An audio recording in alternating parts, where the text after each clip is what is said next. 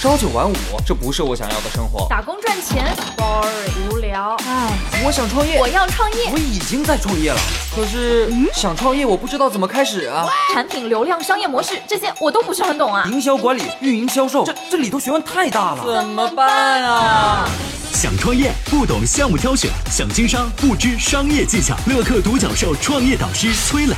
商业小纸条，苏南为您一一解答。一一解答，欢迎进入今天的创业找崔磊。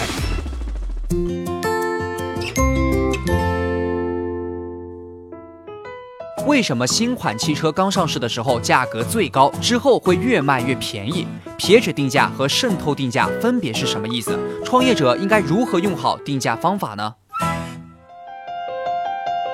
有请崔磊，有请崔磊。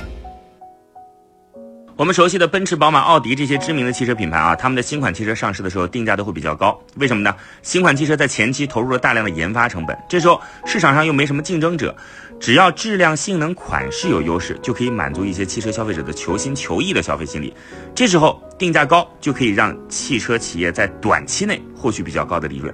而且呢，定价高也有便于在竞争对手推出竞争车型的时候去主动降价，来提升竞争能力。这也符合顾客对新款汽车在经历一段时间后价格由高到低的心理，刺激更多的潜在客户去购买，提高市场份额。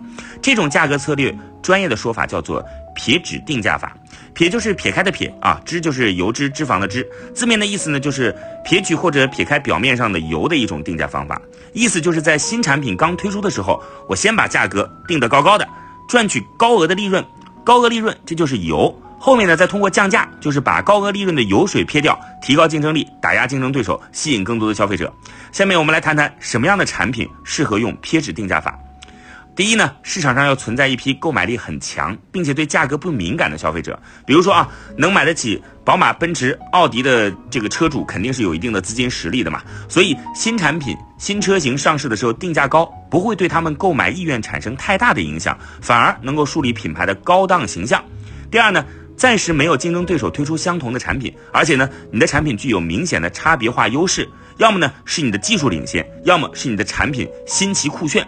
比如说，像特斯拉汽车刚推出来的时候，主打的就是科技感十足的高性能电动汽车，跟传统的汽车品牌相比，就有差异化的优势，所以定价高，卖的贵。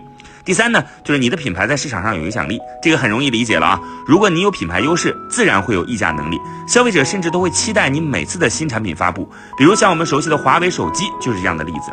这三点决定了一个产品适不适合用撇指定价法。而对于我们普通消费者来讲啊，看到一个产品你很喜欢，但是别着急马上下手，稍等一下，等它的竞争对手的产品上市的时候，尤其是这个产品的生命周期的中后段，企业就会自己把这个产品表面的那层超额利润的油撇去。这个时候下手的话，性价比就会很高了。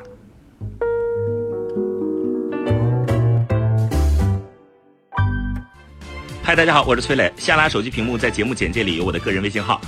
朋友圈我会分享创业思考、商业观察，以及和支付宝、抖音等巨头合作的创业好项目，欢迎您来交流。我们的创业平台乐客独角兽已经汇聚了三万多名各行各业的创业者，欢迎您来寻找资源。有请商业小纸条，请商业小纸条。崔磊讲到的撇脂定价法啊，撇掉脂肪啊，这两个字儿，撇脂定价法，我也头回听说，挺有启发的。我这边来讲讲，叫渗透定价法。这啥渗透呢？你你往砖上面这个浇点水啊，这个水渗透到渗到这个砖里边去了，这个感觉就叫渗透啊。正好跟他前面说的这个撇脂定价法相反。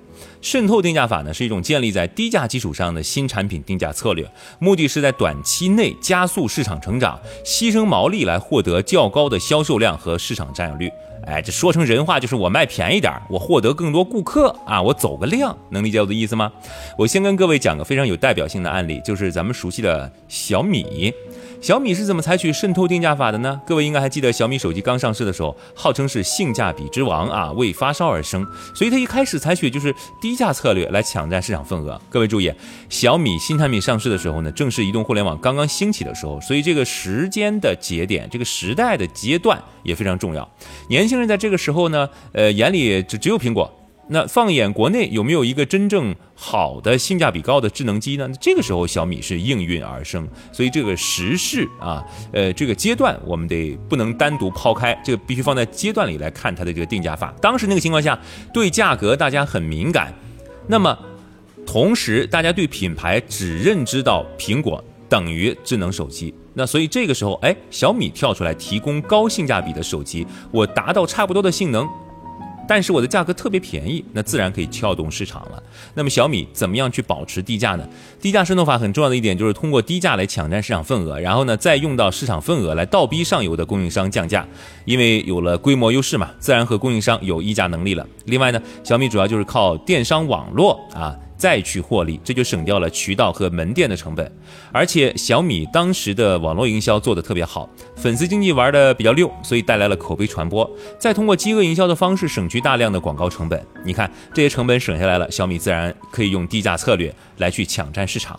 那么小米不靠手机硬件赚钱，啊。或者说不靠手机硬件赚大钱，那靠什么来赚钱呢？这就是互联网行业人们常说的“羊毛出在狗身上”哈。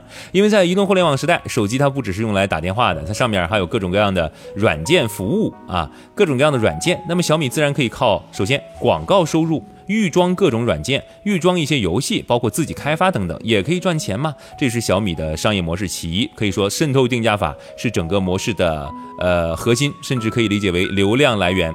同样一套打法，小米电视六十五寸不到三千块的定价，封死了传统电视企业的退路。为啥呀？传统电视企业就必须得靠卖电视这个硬件赚钱，而你只要用了小米的电视，你可能会呃买一个什么视频会员，你可能配套其他的。呃，再去买小米的音箱等等等等，小米可以有别的办法来赚钱，可以理解了吗？所以小米这套打法用的算是炉火纯青了。